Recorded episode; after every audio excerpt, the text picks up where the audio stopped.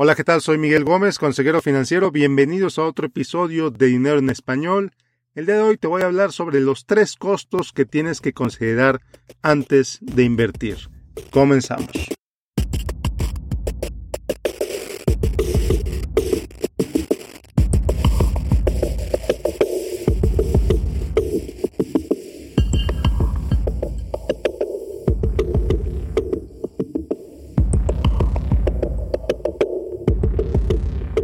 Toda inversión tiene costos.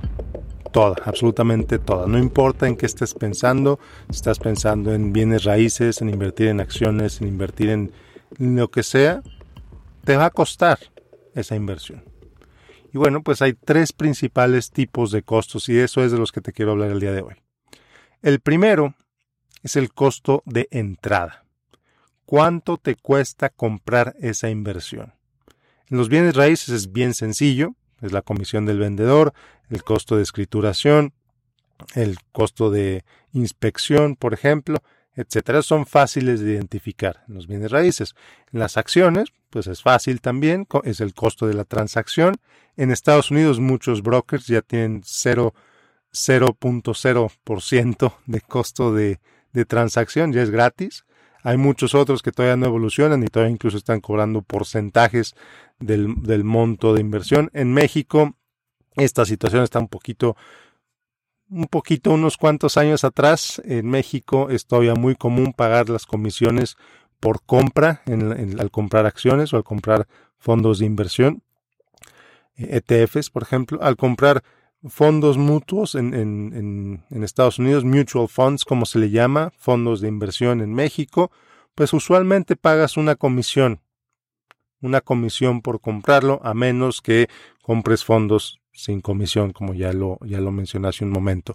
Entonces, bueno, pero es importante conocerlas. En Estados Unidos hay fondos que incluso te cobran casi el 6% por depositar ese dinero. ¿Y a dónde se va ese 6%? A la comisión del broker que te lo está vendiendo.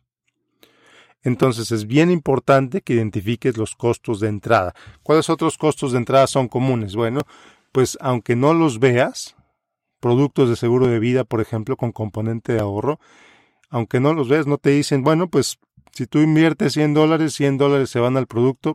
Eh, oye, no, no es cierto. ¿Por qué? Porque en el sentido de que si quieres cerrar ese contrato, que es lo que vamos a ver en un momentito, pues te van a cobrar algo. Entonces, mucho cuidado, que es bien importante que conozcas los costos de entrada, cuánto te cuesta comprar esa inversión, cuánto te cuesta en dinero, cuánto te cuesta en energía, cuánto te cuesta en atención, si es una inversión muy compleja, es una inversión que te cuesta trabajo entender, pues te va a costar más entrar en ella que una inversión que no te cuesta trabajo entender. ¿Por qué? Pues simplemente porque vas a tener que usar más tu cerebro o vas a tener que contactar a alguien más a que te ayude a entender cómo funciona ese contrato. Entonces, es importantísimo que entiendas cómo funciona ese contrato, que entiendas cómo funciona esa inversión antes de poner tu dinero ahí, que entiendas el costo de entrada cuánto te cuesta entrar a esa inversión. Algunas inversiones es más transparente hacerlo, en otras no lo es tanto, pero es importante, es necesario que lo hagas. Si alguien te la está vendiendo, ese vendedor tiene la obligación de explicarte todos los costos de entrada. Si ese vendedor le preguntas los costos de entrada y no sabe, pues posiblemente te conviene buscar otro producto u otro vendedor. Así de sencillo te lo pongo.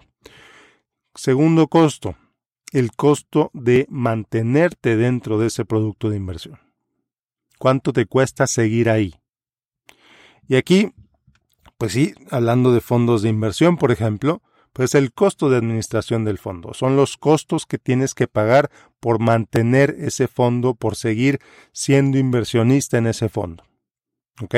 En productos como bienes raíces, por ejemplo, compras una casa, compras un edificio de oficinas, compras lo que sea, pues tienes que seguir pagando impuestos. Cada año tienes que pagar el impuesto predial, por ejemplo. Cada año tienes que pagar los servicios, cada año tienes que pagar los seguros, cada año tienes que pagar pues lo que sea necesario para que sigas siendo dueño de esa propiedad. Lo mismo con los seguros de vida, lo mismo con los fondos de inversión. Todas estas inversiones tienen costos para mantenerte dentro de esa inversión. ¿Cuál es el mejor momento de entender esos costos? Pues evidentemente el mejor momento para entender esos costos es antes de que te metas a esa inversión. ¿No? ¿Qué otros costos, por ejemplo? Bueno, pues el costo de administración, la comisión del manejo de cuenta, el, costo por... Eh, incluso hay, hay empresas que te cobran dinero por enviarte el estado de cuenta por papel en lugar de mandártelo electrónico. Entonces, todos esos costos, todos esos detallitos que dicen, bueno, pues es un dólar al mes, o es esto, o es lo otro, bueno, pues súmalos y entiende cuánto te va a costar en total por mantener esa, esa, esa inversión. Entiende bastante bien cuánto te cuesta mantenerte dentro de esa inversión. ¿Ya entendiste cuánto te cuesta entrar? Maravilloso. ¿Ya entendiste cuánto te cuesta mantenerte dentro de esa inversión? Fantástico. El tercer costo que tienes que entender es cuánto te cuesta salirte de esa inversión. ¿Cuánto te cuesta vender esa inversión? ¿Cuánto te cuesta cancelar ese contrato? ¿Cuánto te cuesta decir, sabes qué? Ya no quiero seguir aquí adentro. Y aquí he visto ejemplos muy dramáticos. El ejemplo más extremo que he visto es un, es un producto con componente de ahorro de una aseguradora no registrada en México, no registrada en Estados Unidos, registrada en algún país exótico, pero que la venden, la venden mucho entre ejecutivos en México, por ejemplo, yo lo he visto, y uno de ellos se me acercó y me dijo, oye Miguel, me están vendiendo esto, ¿qué te parece? Bueno, pues es una aseguradora no registrada en México, no registrada en Estados Unidos, eso me causó una señal de alerta inicial, pero lo que más molestia me causó de ese contrato en particular es que si te querías salir de ese contrato, si querías cancelar ese contrato, 10, 15 años después, la penalidad de salirte era altísima. Más de la mitad del dinero que depositaste te lo iban a quitar si cancelabas tu contrato entre los primeros 10 y 15 años. Tremendo, tremendo, tremendo. No doy los datos exactos del contrato porque no quiero darles publicidad, no se trata de hablar de un contrato específico, pero si esta persona hubiera puesto su dinero ahí, prácticamente no lo podía volver a ver a menos que se quedara ahí por 20 años. Tremendo. Y sí, hay seguros de vida, muchos seguros de vida con componente de ahorro, que te cobran si te sales antes de tiempo. ¿Por qué te cobran si te sales antes de tiempo? Pues porque tienen que pagarle a sus agentes. Esa comisión, esa, esa clawback, le llaman en inglés, ese costo por salirte, surrender charge también le llaman en inglés, costo de cancelación prácticamente. Ese costo de cancelación sirve para recuperar las comisiones que el asegurador le pagó a la gente, por ejemplo. Es muy común ver seguros que si lo cancelas en el primer año, pierdes el 100% de lo que depositaste. Si lo cancelas en el segundo año, pierdes el 80%, en el tercero el 70%, eh, etcétera. Hay otros que son menos agresivos y en el primer año te cobran 10%, 15%, etc. Entonces, es bien importante que conozcas, que entiendas cuánto te va a costar salirte de esa inversión. Y aquí lo mismo, por ejemplo, en los bienes raíces. ¿Cuánto te cuesta salirte de una inversión de bienes raíces? Bueno, pues tienes que pagar o tienes que ponerte de acuerdo con el comprador quién va a pagar qué. Usualmente el vendedor es el que paga la comisión de la gente Usualmente el vendedor es el que paga el, pues la, el reacomodo, la, la redecoración del lugar, la pintura que necesita para que poderlo vender, etcétera. Entonces, todos esos costos que tienes que considerar para salirte de esa inversión, pues los tienes que hacer antes de meterte. Tienes que entender la inversión que vas a hacer antes de que te metas en ella, antes de que la hagas. Entonces, conociendo esos tres costos, los costos de entrada, los costos de mantenerte dentro y los costos de salida antes de que la compres, pues estás haciendo una decisión informada. ¿Y qué es lo que pasa? Que muchísima gente, muchísima gente se va simplemente, ah, tengo el dinero, si lo tengo, ahí está. Compra esta inversión, suena bien, se deja convencer, el agente le presenta proyecciones magníficas, no garantizadas, por supuesto. Le dice que la propiedad va a subir, le dice que este seguro le va a funcionar de maravilla, etcétera. Pero el inversionista no entiende esos costos. El inversionista no entiende cómo funciona eso. ¿Y qué es lo que pasa? Muchas veces no pasa nada, la inversión funciona como debe funcionar, pasan 20 años, el inversionista saca su dinero, fantástico, maravilloso. Pero hay veces también que no es el caso. Yo he conocido gente que tuvieron que cancelar seguros de vida que contrataron el año pasado y se sorprenden de lo que tienen que pagar porque tuvieron que cancelar ese seguro. Se sorprenden porque pues no sabían que comprar una casa era tan caro.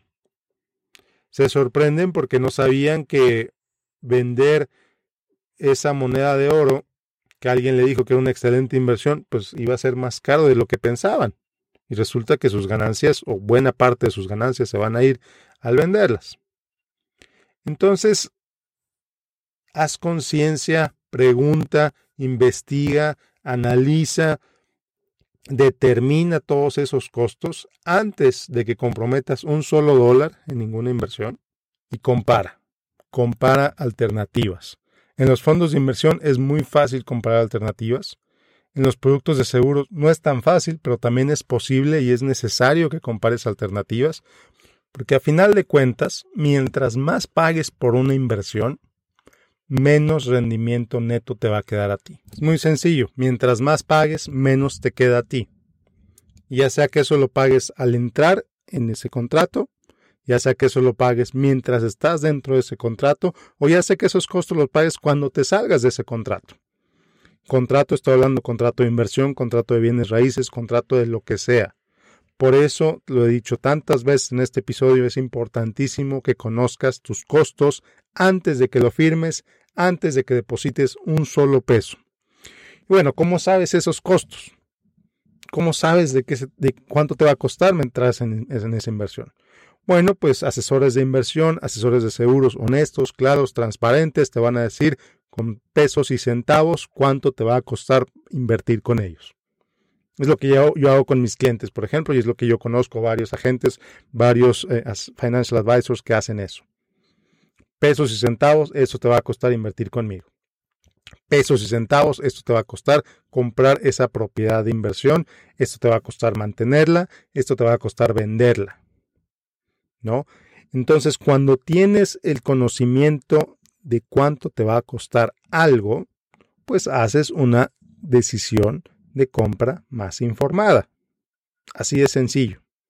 Entonces, quien te está vendiendo esa inversión debe conocer esos costos, debe tener un prospecto de inversión, así se llama el documento cuando estamos hablando de inversiones reguladas ante el gobierno, inversiones registradas ante el gobierno. Eh, todas las inversiones, fondos de o el contrato también tienes que entenderlo antes de firmarlo. Ahí te explican todos los costos explícitamente. Eh, en México la Conducef ha hecho una presión tremenda a las aseguradoras para que presenten los costos de manera transparente. En Estados Unidos es un poquito más complicado, pero también es posible hacerlo. Y, y pues bueno, a final de cuentas estamos hablando de tu dinero, estamos hablando de cuidar tu dinero. Pero bueno, nos con esto termino el episodio del día de hoy. Nos vemos en el siguiente. Este es el primero de una serie de episodios que voy a hacer sobre conceptos básicos de inversión. Hoy hablamos de costos, también voy a hablar de riesgos, también voy a hablar de pues de algunas otras cosas, conceptos básicos de inversión. Si apenas estás empezando a invertir, te interesa. Si eres alguien que ha invertido por mucho tiempo, quizá también te interese refrescar esos conocimientos. Y bueno, pues nos vemos en el próximo episodio. Que tengas un excelente día. Como siempre, te invito a que me sigas en facebook.com, diagonal Miguel Gómez Consejero. Si te gustó este episodio, te invito a que lo compartas a quien más confianza le tengas. y bueno, nos vemos en el próximo episodio. Soy Miguel Gómez, consejero financiero. Hasta la próxima.